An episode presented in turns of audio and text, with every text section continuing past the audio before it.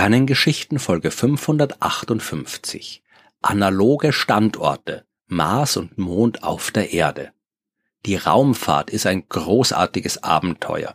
Egal, ob es jetzt um Satelliten geht, die fremde Himmelskörper umkreisen und fantastische Bilder zur Erde schicken, oder um Rover, die auf der Oberfläche von Mond und Mars rumfahren, oder um Menschen, die diese fremden Welten tatsächlich betreten. Raumfahrt ist aber nicht nur ein Abenteuer, sondern ein gefährliches Abenteuer und vor allem auch nicht Selbstzweck, sondern Wissenschaft. Wir wollen diese fremden Welten verstehen und wir wollen dabei nicht sterben und auch nicht unnötig viel Geld verschwenden. Auf der Erde kann man in vielen Fällen Dinge einfach ausprobieren und wenn es nicht klappt, dann zieht man hier eine Schraube nach und baut dort ein neues Teil an und versucht's nochmal. Gut, so einfach ist es nicht immer, aber im Weltall ist es nie einfach. Es ist schon gefährlich und aufwendig, überhaupt mal dorthin zu kommen. Und wenn man dort ist und etwas nicht funktioniert, dann hat man im besten Fall ein teures Gerät kaputt gemacht und im schlimmsten Fall sterben Menschen. Aber wie soll man das Problem lösen? Der Weltraum ist gefährlich, gerade weil es der Weltraum ist und nicht die Erde. Die Bedingungen dort, die Bedingungen auf dem Mond oder Mars, die sind völlig anders als auf der Erde. Wie soll man etwas für einen Einsatz im Weltraum oder auf der Oberfläche eines anderen Himmelskörpers testen, wenn man nicht dort ist? Gar nicht wäre die korrekte Antwort. Zumindest dann nicht, wenn man die Tests unter exakt den gleichen Bedingungen wie beim Einsatz durchführen will. Aber man kann zumindest probieren, näherungsweise hier auf der Erde nach Bedingungen zu suchen, die man auch außerhalb der Erde findet. Und die Orte, an denen das möglich ist, die nennt man analoge Standorte und die wollen wir uns in dieser Folge ein bisschen genauer ansehen. Was genau ein analoger Standort ist, das hängt davon ab, was man genau untersuchen will. Ein Container, der auf irgendeinem Parkplatz rumsteht, kann ein analoger Standort sein, wenn es darum geht herauszufinden, wie Menschen sich verhalten, wenn sie lange Zeit auf engstem Raum eingesperrt sind, so wie es ja auch wäre, wenn sie in einem Raumschiff oder einer Raumstation sind. Aber im Allgemeinen schaut man dann schon nach etwas präziseren Übereinstimmungen. Man kann die Realitätsnähe analoger Standorte grob nach folgenden Kategorien einteilen. Morphologie, Chemie, Biologie und Forschungsbedingungen. Der Container am Parkplatz, der wäre ein Beispiel für die letzte Kategorie. Da geht es ja darum, die Forschungsbedingungen nachzustellen, die Menschen bei ihrer Arbeit auf einer Raumstation haben. Und genauso dazu gehören Unterwassereinrichtungen, wie zum Beispiel die der NASA Extreme Environment Mission Operations oder kurz NEMO, wo sich Astronautinnen und Astronauten knapp 20 Meter unter dem Meeresspiegel in speziellen Stationen wochenlang von der Außenwelt abschirmen und dort für ihre Arbeit üben können. Und wenn sie diese Unterwasserstation verlassen und sich dann im Wasser aufhalten, haben sie zwar keine echte Schwerelosigkeit, aber zumindest ähnliche Bedingungen wie bei einem Einsatz im Weltall und ein Raumanzug, der schon im Wasser Probleme macht, wird vermutlich auch im Weltall nicht sonderlich praktisch sein. Man kann aber auch nach anderen Ähnlichkeiten suchen, zum Beispiel nach geografischen Merkmalen auf der Erde, die denen auf anderen Himmelskörpern ähnlich sind. Ein Rover, der sich über dem Boden des Mars bewegen soll, sollte das zumindest in einer ähnlich beschaffenen Landschaft auf der Erde hinkriegen, sonst braucht er gar nicht erst losfliegen.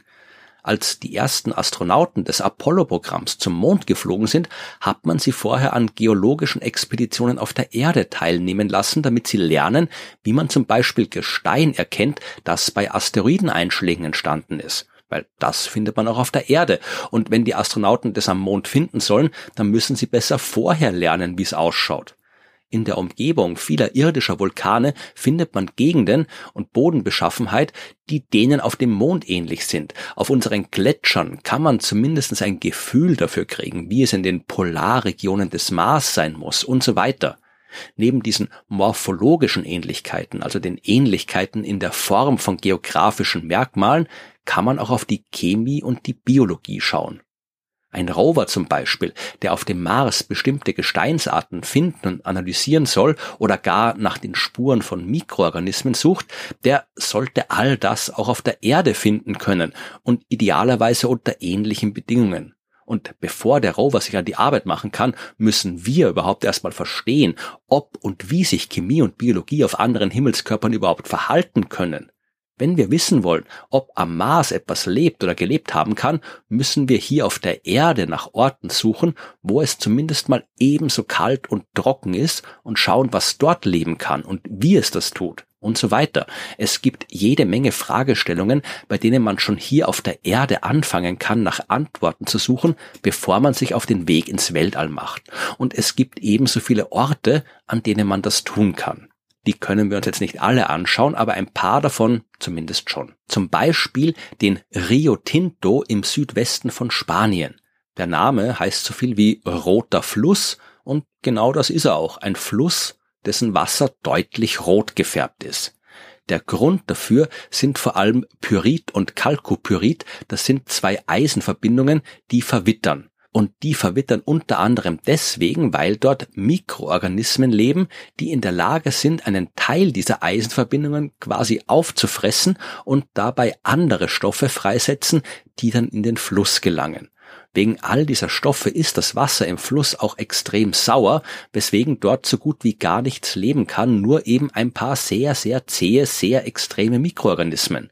Und genau deswegen interessiert sich auch die Astrobiologie für den Rio Tinto, denn dort kann man lernen, wie es vielleicht mal am Mars abgelaufen sein könnte. Eisenverbindungen gibt es dort auch heute noch jede Menge. Und Wasser kann es früher vielleicht mal sehr viel mehr als jetzt gegeben haben. Und wenn wir das Leben im Rio Tinto verstehen, kriegen wir auch einen Eindruck, wie es am Mars funktioniert haben könnte. Ein anderer analoger Standort ist Beacon Valley in der Antarktis. Dieser Ort kommt den Bedingungen am Mars vielleicht näher als jeder andere Ort auf der Erde. Dass es in der Antarktis kalt ist, ist keine Überraschung. Und wenn es dort richtig kalt ist, ist es fast so kalt wie auf dem Mars. Aber der Mars ist eben nicht nur kalt, sondern auch extrem trocken.